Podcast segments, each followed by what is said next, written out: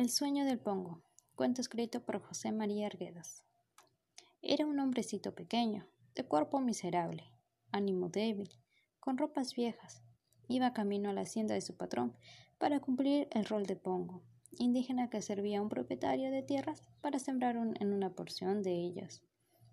El patrón apenas lo vio, se burló de él por su aspecto y le preguntó si realmente era una persona o si al menos sabía realizar las labores, como lavar ollas, barrer, entre otras cosas. El pongo solo atinó a besar sus manos, todo arrodillado, y prosiguió a hacer sus labores. Hasta los demás siervos se reían de él, otros lo compadecían. Él solo respondía a las órdenes. Sí, papacito, sí, mamacita. Antes de rezar el Padre Nuestro, el patrón siempre humillaba al pongo, lo hacía que imite animales, tanto de sonidos como de comportamiento. Él solo obedecía. Y al culminar el patrón lo pegaba, empujaba, y ya el pongo en el suelo, el patrón se ponía a rezar. Pero un día, a la hora del Ave María, delante de todos, el pongo le dice al patrón si podía hablarle. Él solo respondió, habla si puedes.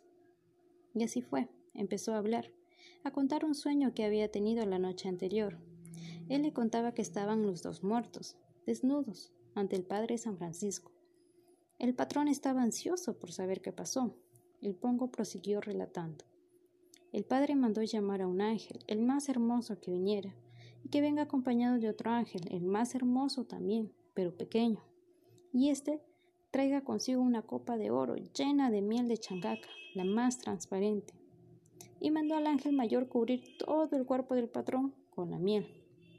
El patrón decía así tenía que ser.